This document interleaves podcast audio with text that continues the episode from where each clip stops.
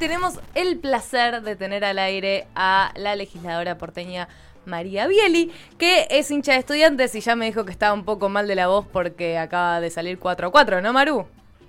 Así es. Les pido disculpas, pero fue un partido que, que dejamos todo. Dejaron todo, totalmente. Pero bueno, espero, espero que lo hayas disfrutado por lo menos.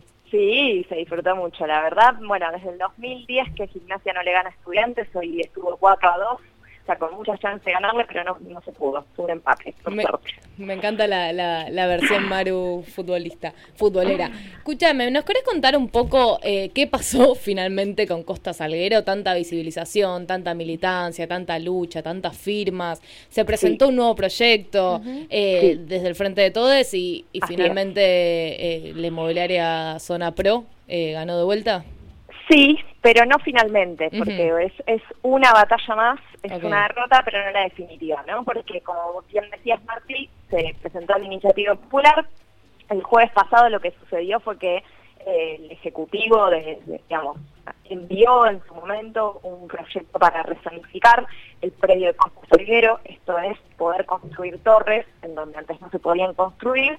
Eso es lo que se aprobó pero hay dos instancias que restan todavía por definirse sobre ese predio. Por un lado, la justicia, el Tribunal Superior de Justicia tiene que resolver si la venta de esos predios fue hecha de manera ilegal, que es lo que, digamos, nosotros, Gabriela Cerruti y Jonathan Valdivieso, quienes presentaron el amparo en su momento, venimos sosteniendo que por tratarse de tierras de dominio público debería haber tenido doble lectura y audiencia pública en la legislatura y como perdían esos 40 votos en la última sesión de diciembre del 2019, simplemente lo hicieron en una lectura bien de madrugada y así pasó y la justicia en dos instancias dijo este procedimiento fue irregular, por ende eh, ahora el Tribunal Superior de Justicia, que sabemos es muy adepto al larretismo, pero la verdad que sería terrible que diga que eso ese procedimiento estuvo bien hecho, así que esa es una instancia y la segunda instancia que nos queda es que tras la revisión de las 53.000 firmas que se presentaron, la legislatura está obligada durante todo el año que viene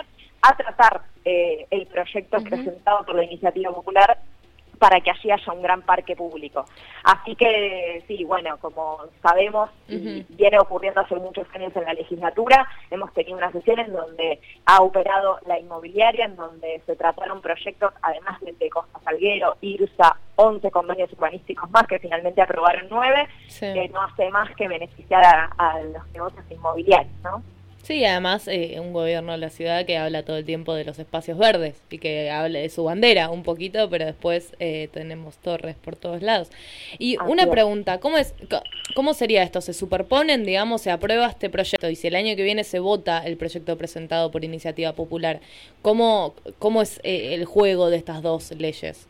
El proyecto de iniciativa popular plantea dos cosas. Por un lado, que se derogue la ley de venta, ah, que es objetada por la justicia. Y por el otro lado, plantea una nueva zonificación para todo ese previo, que es UQE, Unidad Parque. Es decir, que no se pueda, impide que ahí se construyan eh, torres y lo que plantea es que simplemente se puede utilizar como un espacio verde público, no solamente en una partecita, que es lo que discutíamos el otro día en la sesión, ¿no? Porque, ¿qué dice el Ejecutivo de este proyecto? Bueno, pero ahora después de 30 años de concesión, los vecinos y las vecinas van a poder disfrutar de 30 metros al río que van a ser espacio verde y público, ¿no? Es como... ¿30 metros? Nada más 30 todo metros. Un corredor, es todo un corredor de 30 metros. En el medio quisieron cambiarlo, lo iban a poner, lo iban a dejar de 50. Finalmente terminamos votando un proyecto que es de 30 metros. Hay que decir que eh, gracias a la lucha, esto es importante decirlo y visibilizarlo, gracias a la lucha también hay muchas cosas que se modificaron del proyecto de Porta Salguero. No es tan aberrante como el que presentaron,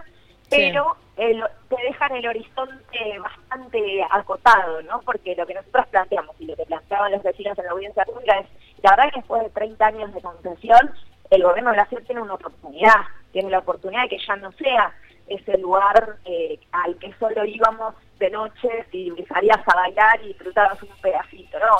Ahora que cae esta concesión después de 30 años en manos privadas, que sea un espacio de, verdad de, disfrute de lo público. Pero bueno, no, solo un pedacito de verde y entonces eso tiene que ser entendido para todos como una gran oportunidad y como que el gobierno de la ciudad viene a beneficiar, eh, digamos, a todos cuando sabemos que que bueno, que operan los desarrolladores inmobiliarios, que además, digamos, el, valor que va a tener ese metro cuadrado, ¿no? El valor que van a tener esas propiedades, que van a ser eh, de cara al río, sabemos que después no terminan utilizando ni para, para vivienda de quienes tienen mucho, terminan siendo viviendas vacías que utilizan como reserva de valor. claro. Eh, bueno, entonces, digamos, no, no, está, yo ya estaba triste y, esperando ver cómo nos construían torres para tapar para siempre el río, pero digamos que la batalla no está perdida, digamos. ¿Quién dijo que todo está perdido? No, totalmente. quedan, quedan todavía instancias y, y, es, la verdad es que quedan porque hemos, hemos sabido construir una, una gran... Eh, un tema que, que, logró imponerse en agenda, ¿no? Más allá de que hay algunos que crean que la reta no tiene ningún costo, como tres estas cosas, yo soy de las, de las que creo que sí, que incluso en términos generacionales eh, hubo un planteo muy fuerte respecto del uso de los espacios de la ciudad de Buenos Aires y del acceso a espacios verdes en ciudad de Buenos Aires. Por supuesto que la pandemia también tuvo mucho que ver con esto.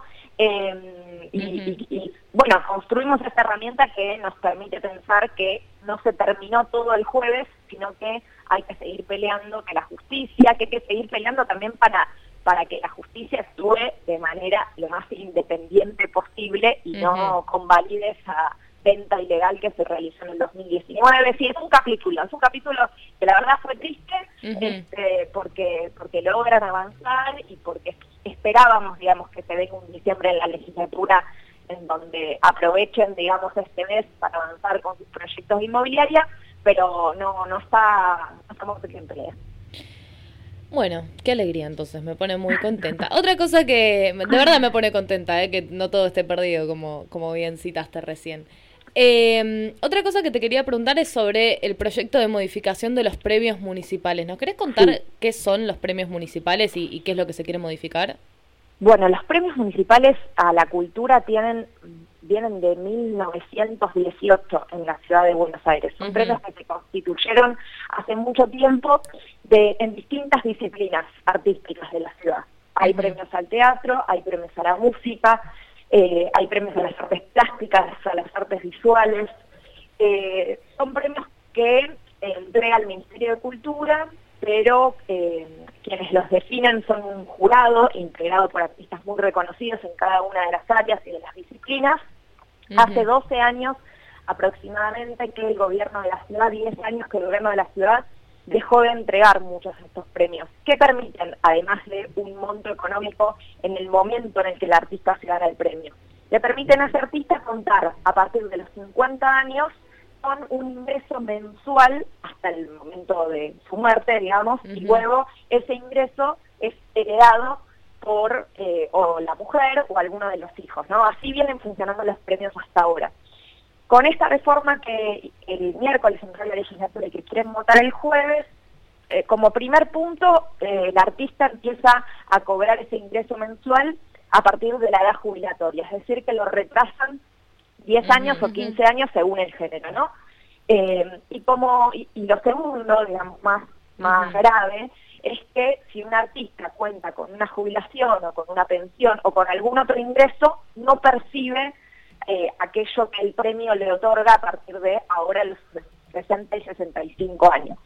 Eh, la verdad es que se trata de, una vez más, un ajuste en una eh, suma, en, un valor que es completamente insignificante para la ciudad de Buenos Aires. Digamos, hoy los premios municipales representan el 0,07% del presupuesto de la ciudad. Eh, no los viene entregando hace mucho tiempo y la excusa de esta reforma es que, bueno, a partir de ahora, con esta reforma, el gobierno sí puede volver a entregarlos. Eh, pero bueno, esto por supuesto que despertó en, muchos artistas y organizaciones de la cultura eh, una, eh, por supuesto, un reclamo muy fuerte. El martes van a estar movilizándose desde el Ministerio de Cultura hasta la legislatura. El presupuesto que se va a votar ahora, para el jueves mismo también, para el Ministerio de Cultura, es el más bajo en participación de la cultura en eh, el presupuesto total de la Ciudad de Buenos Aires de la historia, digamos. O sea, nunca la ciudad le destinó en términos de participación tampoco a la cultura como le va a destinar el año que viene, entre otras cosas con un ajuste importante en los premios. Ok. Maru, ¿qué tal? Belén de los Santos te habla. Te quería, te quería consultar esta semana, eh, se, se publicaron los resultados de la UNESCO sobre educación. Estuvimos conversando hace un ratito con Adriana Puigro sobre el balance que hacía de, estos resultados y del impacto que tenía en la educación. Quería preguntarte a vos si tenías alguna mirada para hacer sobre un poco lo que fue la publicación y, y la discusión que se abrió después sobre la educación. Sí, a ver, yo creo que, que las evaluaciones hay que tomarlas como, como un elemento más de aquellos que nos permiten pensar y repensar nuestro sistema educativo, ¿no? Creo que el abordaje que se hace en general de las evaluaciones es erróneo, eh, reduccionista, incluso desde nuestro, desde nuestro lado del mundo, ¿no? Cuando nosotros mismos decimos, o yo me encuentro muchas veces diciendo, bueno, lo que pasa es que se redujo, eh, el, el, macrismo, digamos, le destinó mucho menos plata a educación que ese 6% que se ordena en términos de leyes es verdad, digamos, es cierto, es importante, digamos. Por supuesto, la base de todas las discusiones tiene que ver con lo económico. Pero hay muchos otros factores que, operan a la hora de pensar un sistema educativo que dé respuestas a las necesidades que imperan hoy en nuestra sociedad. Entonces creo que es un elemento que hay que tener en cuenta, que las evaluaciones sobre todo tienen que servirle a los docentes, a las docentes, a quienes hacen política educativa, para rever, para revisar, para repensar, para pensar mejores planes de estudios eh, y demás, pero que requiere de un análisis muy profundo, eh, porque desde los últimos años esas evaluaciones han sido desfavorables para para nuestro país, ¿no? Además de que es importante también que construyamos nuestros propios métodos de evaluación eh, y que están, digo, existen, ¿no? Nuestro sistema educativo tiene múltiples métodos de evaluación que son los que permiten mejorar la política educativa. Eh, eso, digo, creo que es muy complejo, digo, eh, creo que es muy complejo, pero que es importante que nada, que el debate, que esas herramientas les sirvan fundamentalmente a quienes llevan adelante la política educativa para para mejorar y que todo lo que se pueda decir desde la política, desde los medios de comunicación y demás, es eh, bastante probable y muy riesgoso que se lleven análisis simplistas, reduccionistas de, de, un sistema educativo que sin duda tiene que ser transformado, que requiere de mucho esfuerzo y de políticas públicas de largo plazo para ser transformado. Totalmente, y son un poco como decías, ¿no? Índices para pensar de forma integral, como que qué reformas o qué cambios seguir haciendo en el sistema educativo. Y justamente vamos a empezar un nuevo año lectivo en unos pocos meses, dos años después de, de arrancada la pandemia. ¿Cómo, ¿Cómo evalúas el acompañamiento, la trayectoria que se ha hecho en estos últimos años, pandemia por medio, en la educación, especialmente en la Ciudad de Buenos Aires? Bueno, fue muy, muy difícil. Creo que, mm, que nadie estaba preparado, nuestro sistema no estaba preparado y ahí sí hay que decir también, es importante que, digo, me parece que fue muy grave que haya un montón de pibes y pibas que hayan llegado a este momento sin tener eh, los dispositivos que permitan seguir conectados con sus docentes y eso es política de Estado, digamos, eso era sumamente importante. Creo que, hay, que, se hizo un esfuerzo muy un esfuerzo muy grande desde la docencia para poder acompañar. Eh, creo que los gobiernos, eh, los gobiernos tendrían que haber hecho un esfuerzo mucho más grande, ¿no? Eh, lo que vaya a pasar en los próximos dos años tiene que de alguna forma tratar de compensar aquello que sucedió en estos últimos dos años de, de pandemia eh, las trayectorias educativas eh, van a requerir de muchísimo más acompañamiento y tenemos un montón de pibes y pibas que están afuera de las aulas, producto de la pandemia, digamos, y los que están dentro de las aulas tienen que reencontrarse con, con el aprendizaje y con la enseñanza, eh, y no solo eso es la presencialidad, ¿no? ¿no? Eso no se garantiza simplemente con la presencialidad. Fueron dos años muy difíciles en donde en muchos casos se ha interrumpido ese proceso de enseñanza y aprendizaje y volver a, la rueda requiere de, bueno de mucho esfuerzo, de mucho esfuerzo de los docentes, de las docentes y de mucho esfuerzo de los pibes y las pibas también. Entonces creo que hay que apuntalar con, con, muchas más políticas. Nosotros tuvimos el, el ejemplo en la 31 de llevar adelante un proceso muy interesante con promotoras educativas del barrio, que hicieron un trabajo más interesante con 150 chicos del barrio, de, ir a buscarlos de verdad, ir a buscarlos, no como decía la ministra Soledad Puña, de verdad ir a buscarlos a las casas, de tratar de reconectarlos con la escuela, de tratar de acompañarnos con el proceso de lectoescritura en, en años tan difíciles, ¿no? El, primer ciclo, primer grado, segundo grado. Y la verdad es que creemos que va por ahí, digamos, que lo que se necesita es eso, ¿no? Tratar de generar redes entre la escuela y el, y, el territorio para recuperar a todos aquellos que quedaron afuera del sistema. Y para eso se va a requerir y se van a necesitar muchas políticas. Creo que parte de los objetivos que se propuso también el Ministerio de Educación a nivel nacional eh, para el año que viene tiene que ver con esto, con hacer un esfuerzo muy grande para que vuelvan eh, a las aulas y para recuperar todo aquello que la pandemia no, no nos permitió avanzar. Maru, se nos está cortando el tiempo, vos sabés que yo hablaría largo y tendido y haría esta nota lo más larga posible, pero el tiempo en radio es tirano. Así que muchas gracias por salir este ratito acá con nosotras por FM La Patriada. Eh, siempre tenés el micrófono acá para cuando gustes y sea necesario. Muchas gracias. Y te mando un abrazo enorme, enorme. Un abrazo gigante. Buen domingo.